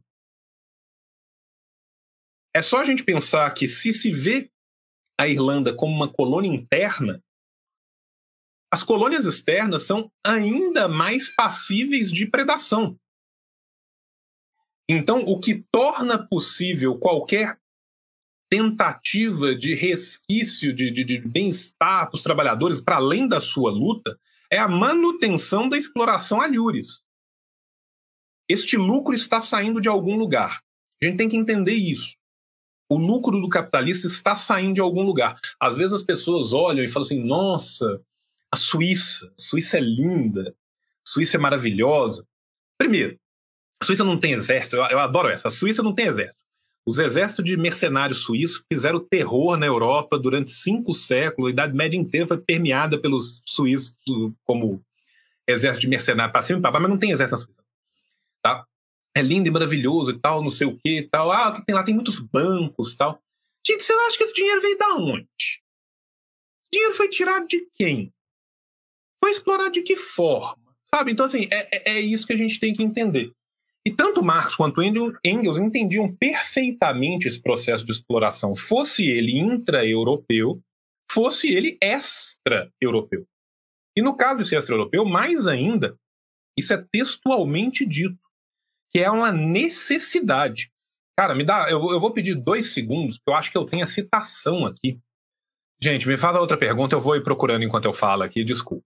Era só para fechar com a citação e eu, eu Perfeito. Vamos, vamos para outra aqui. Uh, o, o Lond ele tem a seguinte questão, que é o Eric Williams, no caso, seria Williams, se não me engano, teorizou o que chamamos de mercado triangular em, em que a escravidão tornou as cidades do Império Inglês uma potência de riqueza. Ele pede a opinião do senhor sobre o teórico Eric Williams. Cara, eu não vou dar opinião porque eu não li. Eu nunca li o Eric Williams, não sei o que, que ele escreveu. Eu, eu, eu, eu, tenho a decência de não dar opinião sobre algo que eu não li. Vou te, vou te pedir perdão pela minha ignorância. Eu nunca li sobre ele. Né? Mas, assim, é, sem ler sobre ele, eu vou partir de um pressuposto que ele está se baseando numa ideia de.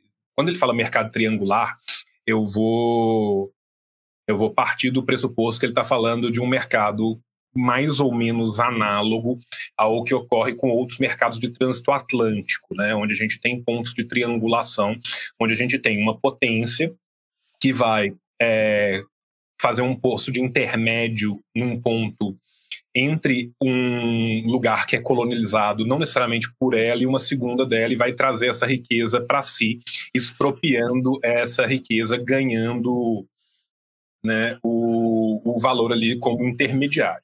Se for essa a teoria dele, isso super ocorre, isso super aconteceu com milhões de lugares ao longo do tempo.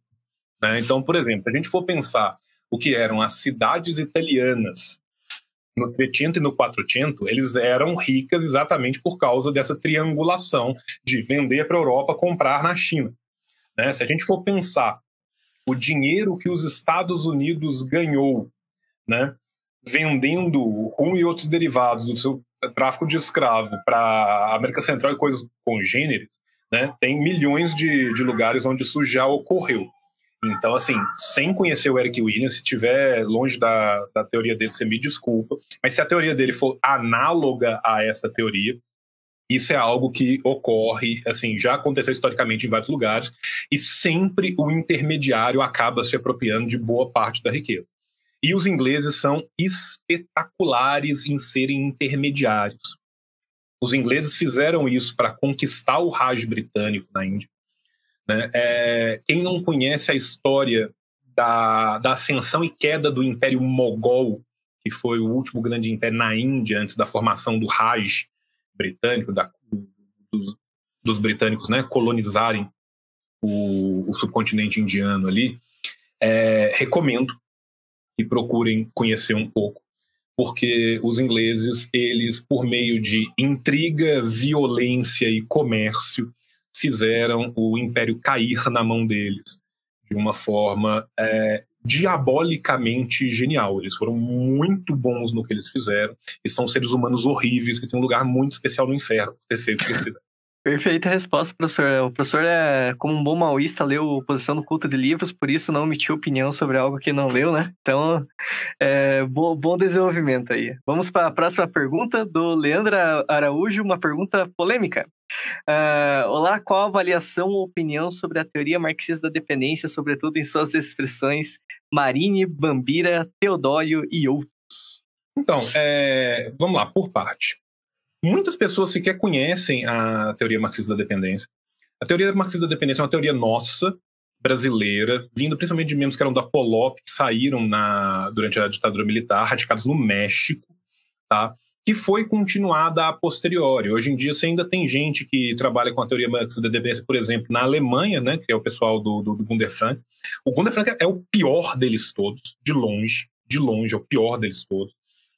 Você tem gente muito séria que trabalha com eles, como por exemplo Jaime Osório no México, que é um professor muito sério, um cara com uma pesquisa muito séria.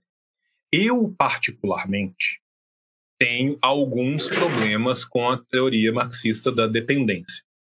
Por quê? Porque eu acho que eles partem de certas leituras, do, principalmente do Engels, que eu não gosto. Né?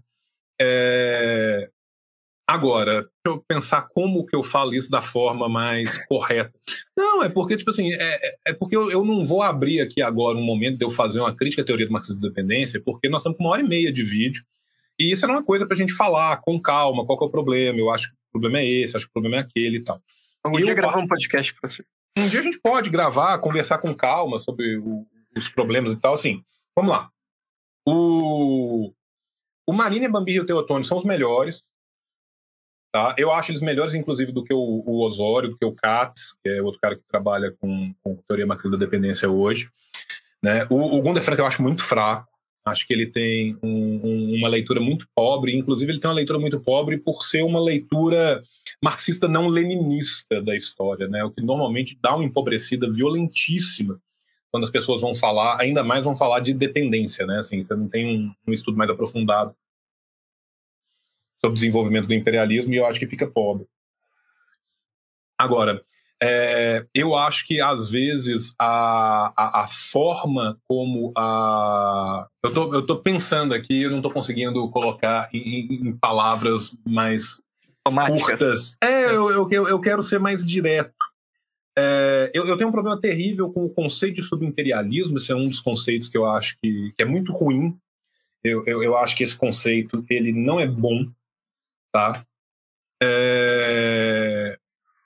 E eu acho que às vezes eles fazem uma leitura que é pobre, principalmente da questão da dialética em Engels, e que eu acho que ela não avança e ela é muito influenciada por uma escola italiana, e essa escola italiana influenciou muito o pensamento da, da época, que já era uma escola eurocomunista, né?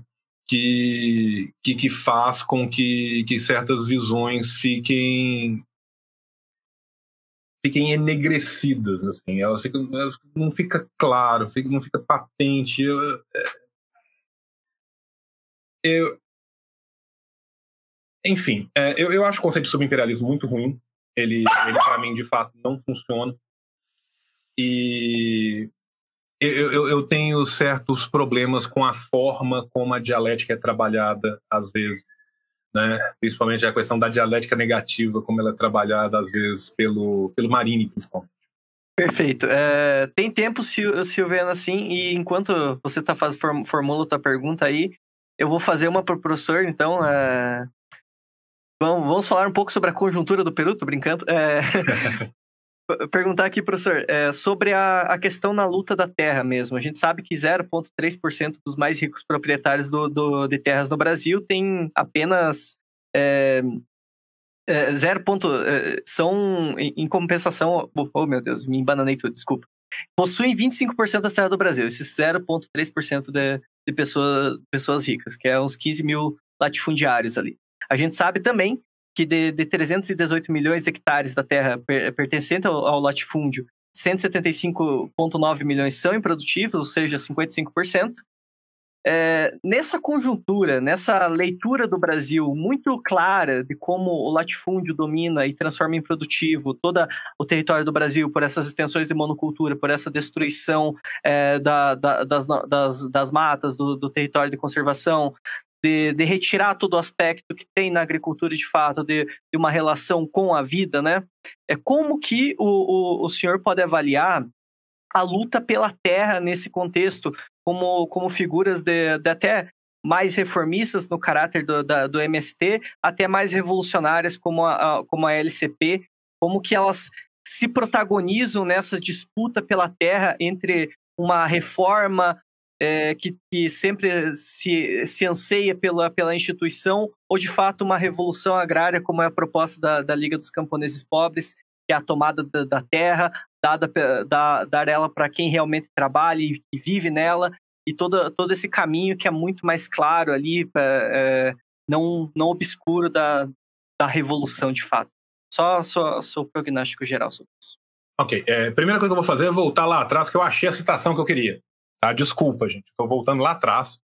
Tá? Aqui, ó. A necessidade de assegurar mercados cada vez mais amplos a seus produtos conduz a burguesia através do mundo inteiro ela precisa alojar-se em todas as partes e em todas as partes estabelecer relações. Isso aqui é da ideologia alemã. Tá? E tem uma outra aqui que é do, do manifesto. Devido ao rápido aperfeiçoamento de todos os instrumentos de produção, as comunicações infinitamente mais fáceis, a burguesia arrasta todas as nações, mesmo as mais bárbaras, na corrente da civilização. Os baixos preços do seu produto é a artilharia pesada com que abre brecha nas muralhas da China e obriga a capitular até a mais obstinada xenofobia. Ela, abriga ela obriga todas as nações, sob a ameaça de sua perdição, a adotarem o modo de produção da burguesia. Obriga-as a introduzirem a chamada civilização, ou seja, a se tornarem burguesas. Em poucas palavras, cria um mundo à sua própria imagem. Só para voltar na, na citação que eu, que, eu, que eu queria falar, de, de como que eles né, vão falar dessa questão da colonização também. Voltando para a questão da luta da terra no Brasil. Uma coisa que é muito importante a gente entender é que a gente nunca, nunca, nunca teve reforma agrária no Brasil. O Brasil não teve reforma agrária. Para além de não ter tido reforma agrária, o que o Brasil teve foram diferentes tipos de cercamentos e expulsões ao longo de sua história, desde a sua história colonial. Isso começa na história colonial brasileira, isso continua na história imperial brasileira, e isso piora na história da, da suposta democracia brasileira. Houveram pequeníssimas tentativas muito curtas, muito pequenas, e mesmo em governos ditos progressistas, mesmo em governos da centro-esquerda liberal, a gente viu uma perseguição muito grande à redistribuição de terra. Isso é um fato. Mais ainda, a gente vê obras faraônicas como a transposição, por exemplo, que tudo que ela faz é enriquecer quem já é mais rico e expulsar ribeirinho e camponês. Então, nós temos um problema que é um problema secular. Problema de muitos séculos. Né? E, e, e, o ditado é muito justo e válido. Se a roça não roça, a cidade não almoça.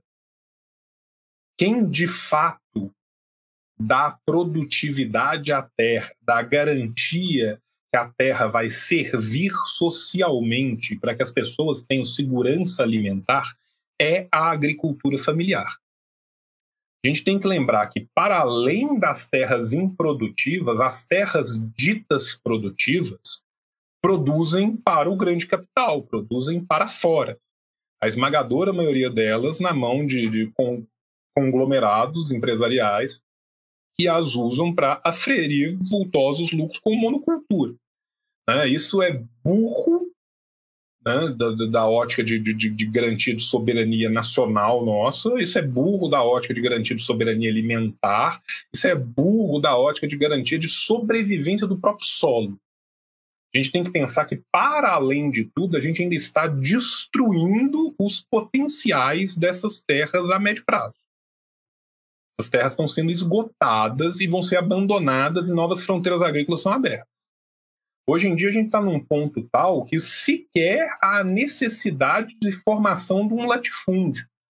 Vários grileiros e poceiros alugam, o Estado é garantidor, o Estado burguês é garantidor. Uma grande empresa pega 15, 20, 30 coisas alugadas e junta elas.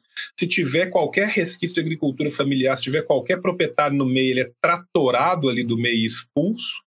Se forma um minifúndio, um latifúndio, que na verdade são 30, 40 é, propriedades diferentes, se explora aquilo sangue, suor e linfa durante 15, 20 anos e se abandona aquela terra depois ao Deus dará, se pega outra terra ou se expande a fronteira agrícola e foda-se e, e toca o emevoi. Esse, essa é a realidade da exploração da terra do nosso país. Qual que é o problema? É preciso de luta é preciso de luta. Aline, você está certa de, de, toda forma. Quando eu disse enegrecido, eu já me pus a mão na cabeça que eu vi que eu falei merda. Peço desculpa. É, às vezes o costume é terrível. Peço desculpa a todos. É... O que acontece? A gente precisa de luta. Mas precisa de luta consequente. Precisa de luta de fato.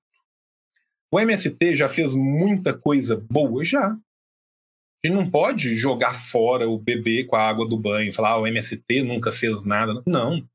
O MST já fez muita coisa boa, já conseguiu muita coisa boa, mas existe um limite do modelo que o MST adota. O MST muitas vezes se tornou muito coligado com as estruturas do poder, e ao se tornar muito coligado com as estruturas do poder, se tornou cada vez menos combativo cada vez menos proativo na direção da tomada da terra, na direção da reforma agrária, na direção da redistribuição de terras àqueles que precisam dessas terras, aqueles que vivem nela, aqueles que plantam nela. A liga surge de dentro do MST. A liga surge a partir do MST. A liga surge por causa de uma necessidade histórica que se apresentou a liga se constitui exatamente para dar conta daquilo que não estava sendo dado conta. Nesse sentido, eu vejo hoje a Liga dos Camponeses Pobres como o que há de mais avançado, como o farol que ilumina o que deve ser a reforma agrária brasileira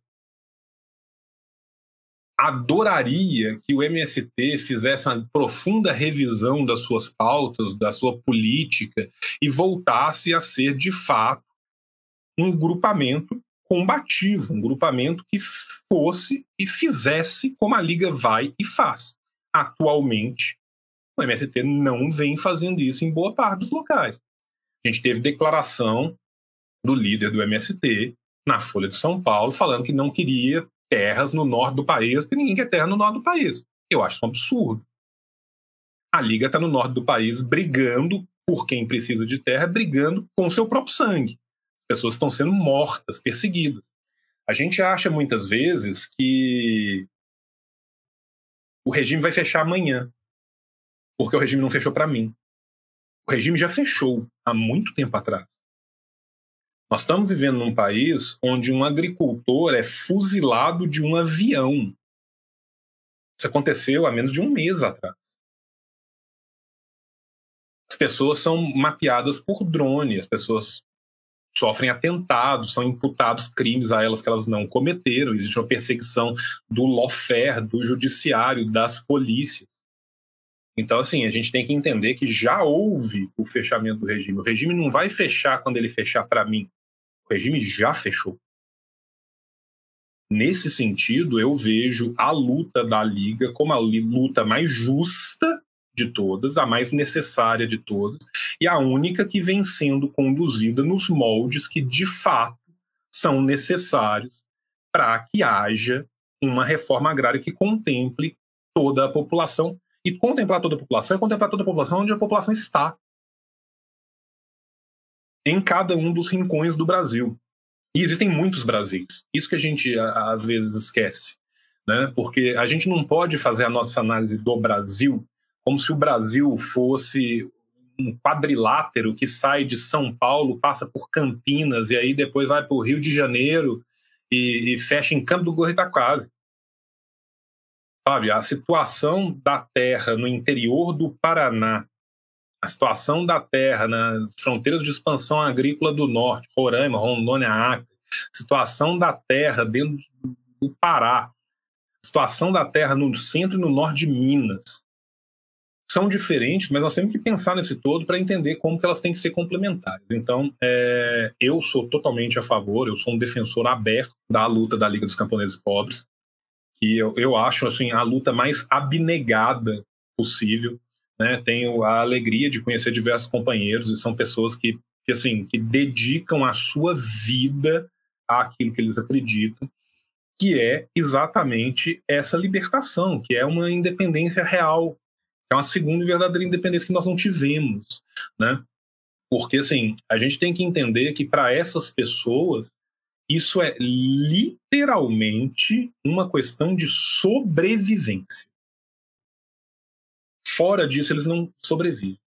E qual que é a vantagem do que a liga faz? A liga, ela não vai num lugar, toma o lugar, para na porta e vai brigar na justiça. Ou toma um lugar e faz o acampamento na porta. A liga entra num lugar que, que está para deve ser tomado, toma, ela faz o corte, ela o divide ela deixa produtivo. As pessoas entram, as pessoas vivem, as pessoas plantam, as pessoas vivem sua vida. Nós precisamos de uma, nós precisamos de uma revolução para ontem, mas mais ainda, nós também precisamos de uma reforma agrária para ontem. É um crime o que é feito no Brasil contra o campesinato brasileiro. Né? O trabalhador, o camponês, o proletariado, o camponês proletarizado, todos eles são vítimas constantes do que o Estado brasileiro faz. E o Estado brasileiro defende o latifúndio dia sim e dia também. As ligações são umbilicais. Né? E a gente sabe muito bem o que, que essa bancada do agro aí estava arrumando. Né? Essa tentativa ridícula, essa intentona de golpe ridícula, né? que assim, aguardo ansiosamente o, que os historiadores chamarão deste golpe no futuro, os historiadores do, do futuro da, da, era Bolsonaro chamarão essa tentativa de golpe do 7 de setembro, foi desencadeada pela bancada ruralista. O lockout dos caminhoneiros, né, que eram só os sindicatos patronais que estavam pagando, sindicatos patronais ligados ao agronegócio e são pessoas que têm milhões e milhões de dívidas de, de questão trabalhista, milhões e milhões de multas de questões ambientais. Né? O agro é morte. Né? A LCP é vida. Perfeita fala aí, professor. É, é, exatamente, era esse o intuito dessa pergunta mesmo, a gente fazer tanto a denúncia como bem o professor fez ali. Eu, eu coloquei uns links humildes ali no chat, assim, para verem. Mas, pessoal, quando puderem, assim, deem uma olhada no site do A Nova Democracia, é um dos únicos jornais do Brasil que cobre, assim, junto com alguns outros jornais camponeses, a questão da liga e tudo mais. Enfim. É, também se, se acharem aí pelos atos nas ruas aí, né, financinho, é baratinho as edições, é, é justo e bom. A, a pergunta agora seguinte e última daí, esse daí é a última, que tem um editorial muito bom, inclusive. Tem. Tem um editorial muito bom, fala como o alto comando das Forças Armadas que fez o, o Bolsonaro dar uma recuada, né? Essa cartinha não veio do nada. Manda quem pode, obedece quem tem juízo, já dizem os outros, né? Esse covarde fascínora. Mas enfim, é... última pergunta da, dessa nosso encontro maravilhoso. Eu sei que todos estão extasiados por este momento, mas também não podemos alugar tanto tempo do, da, da boa alma do professor. Vamos para a Silvana aqui. É, ela faz essa seguinte, essa, essa, seguinte pergunta. No capítulo 4, é, Marx traz a alienação como algo alheio em si mesmo, e nos próximos capítulos, essa concepção de alienação se amplifica ou se modifica totalmente? Então, é, ela, ela, não se modifica totalmente, ela vai se amplificar, mas essa concepção de alienação ela já vem de antes, né? Ela lá da ideologia alemã, ela já já está melhor estruturada ali, mas antes mesmo da ideologia alemã, lá por volta de 1845, o, o Marx já estava trabalhando com algumas questões da, da alienação, desde a da, da, da crítica, na verdade, da filosofia do direito de Hegel, ele já trabalha com isso até antes. Né? Então, assim, é, o que, que a gente tem que pensar aqui? Existem várias formas diferentes da alienação. A alienação ela pode ocorrer entre eu e eu mesmo, ela pode ocorrer entre eu e o objeto do meu trabalho, ela pode ocorrer entre eu e o outro, né? E ela pode ocorrer entre eu e o todo. Né? Então, assim, a, a, alienação ela ocorre de, de, de várias formas diferentes. Então, assim, no caso da ligação com o, o trabalho, né? O trabalho se torna alienado, ele se torna alheio, ele se torna outro, né? Exatamente quando eu não o percebo como algo que faz parte de mim.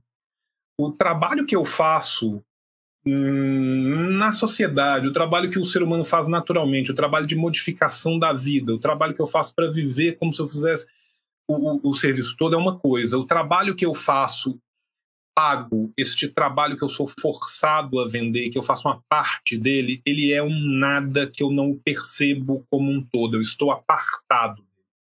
Eu vou para a fábrica e eu bato um martelo num pistão. O que, que é isso? É um martelo, é um pistão. Eu sei de alguma forma que essa fábrica faz parafusos mas o meu trabalho ali é bater o martelo naquele pistão. Aquilo é. Essa pulverização da cadeia de trabalho, ela cria essa alienação, esse outro que não me pertence. Aquele trabalho para mim não é nada, eu vivo fora do trabalho. Eu trabalho para viver, mas eu vivo quando eu não trabalho. Isso muda a relação do ser humano como trabalho. O trabalho não faz mais parte da minha vida não é o trabalho que me define. O trabalho que eu faço, o trabalho que o ser humano faz socialmente em formas não alienadas, o trabalho de é, construir a, a, sua sociedade, de manter a sua casa, de manter a sua vida, de, de trabalhar social, você se sente pertencente àquilo, se é um trabalho que não te aliena, que não te torna outro, ele faz um sentido. O trabalho alienado ele não tem sentido para você, para ele ser algo totalmente estrangeiro, diferente, outro, e você passa a viver quando você está não nele. Tanto que as pessoas têm essa sensação profunda no capitalismo que eu só estou vivo, eu só estou vivendo de verdade quando eu saio do meu trabalho. O tempo que você passa no seu trabalho é um tempo de outra pessoa, é um não tempo. Então, aquelas horas que o cara sai da fábrica, sai da casa, tal, chegou dentro da fábrica, aquilo ali é uma, uma outra coisa. Quando ele sai da fábrica, ele tem amigos, ele tem família, ele está com alguém, ele quer conversar, ele pode ler, ele pode pintar um quadro. Né? Esse é um trabalho alienante. E, e o que o Marx vai mostrando ao, ao longo do é que existem várias formas de alienação. Alienação não se dá só de você com o trabalho ela dá de você com você mesmo, ela se dá de você com o outro, ela se dá de você com o trabalho ela se dá de você com todo. E que o que causa essa alienação é exatamente o capitalismo, ao te despojar das ferramentas de sobrevivência e forçar o seu trabalho, que não deveria ser uma mercadoria, a se tornar uma mercadoria. Perfeito, professor. Se o senhor quiser responder, tem mais uma, senão a gente pode encaminhar, depende de como está o cansaço do senhor. Não, pode, me manda a última aí e a gente fecha. Deixa eu beber uma aguinha aqui e. Beleza, perfeito, professor. Ah, é uma pergunta bem interessante da Ingrid, que é como fazer com que a luta contra o trabalho de reprodução da vida não, não valorizado, não há valor fora do mercado no capitalismo, trabalho feminino, não se faça uh, das mulheres subproletárias, ou melhor, proletárias e subproletárias. Subproletário.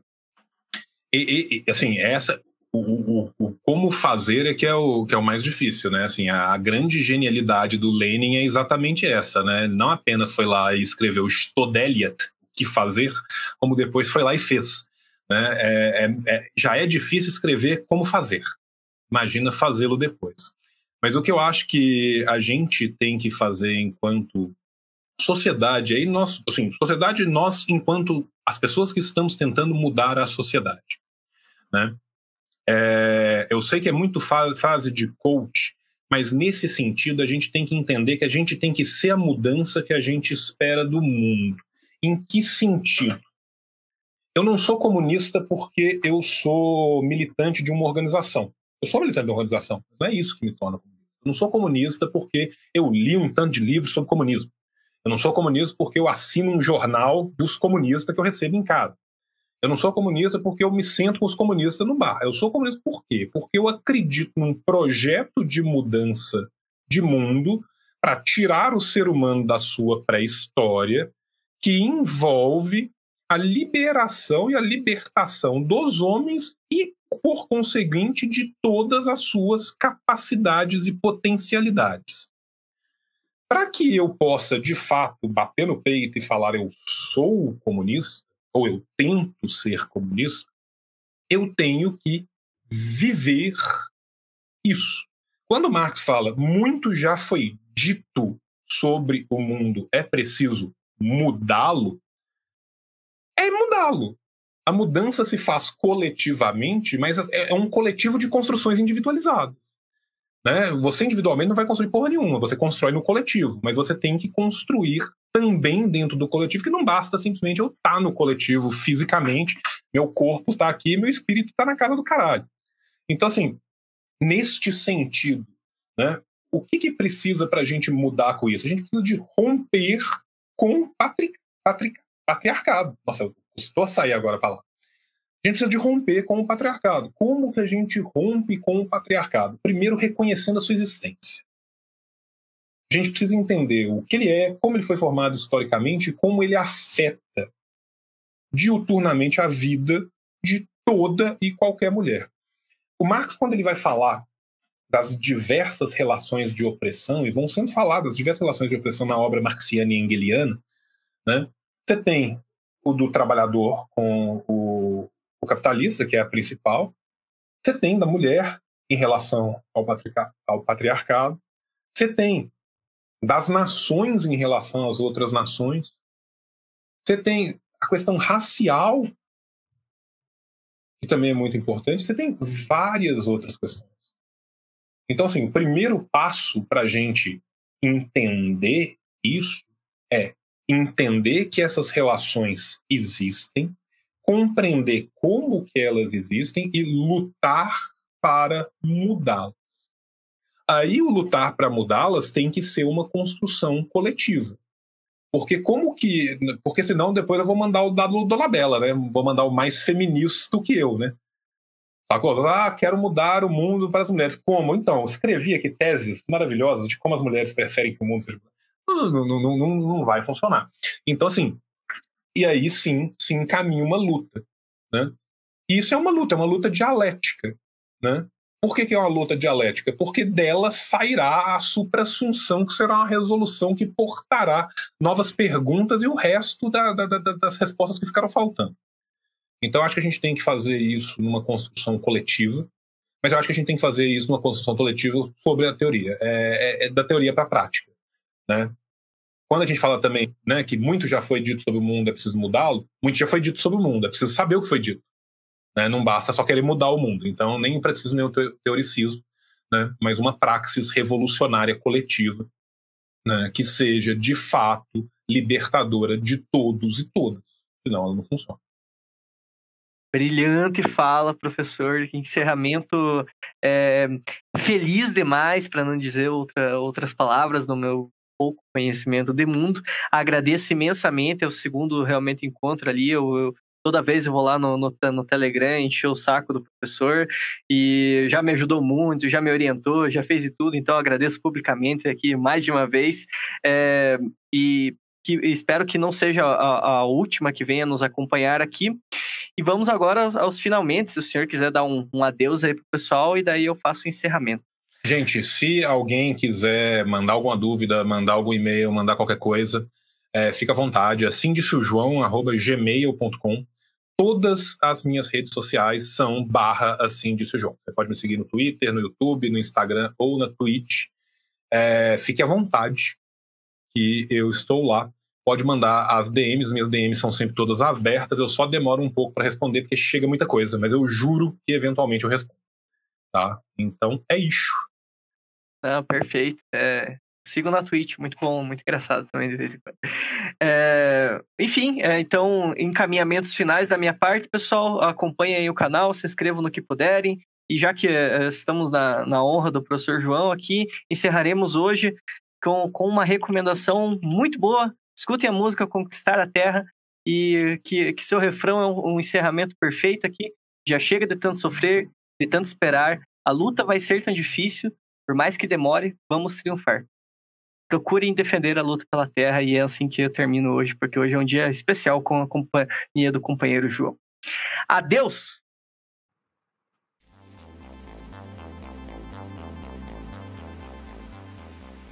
Parabéns, jovem! Você completou o vídeo. Ficou duas horas vendo tio. Desculpa. Espero que tenha sido divertido, espero que você tenha aprendido alguma coisa. Sei que eu aprendi muito lá também.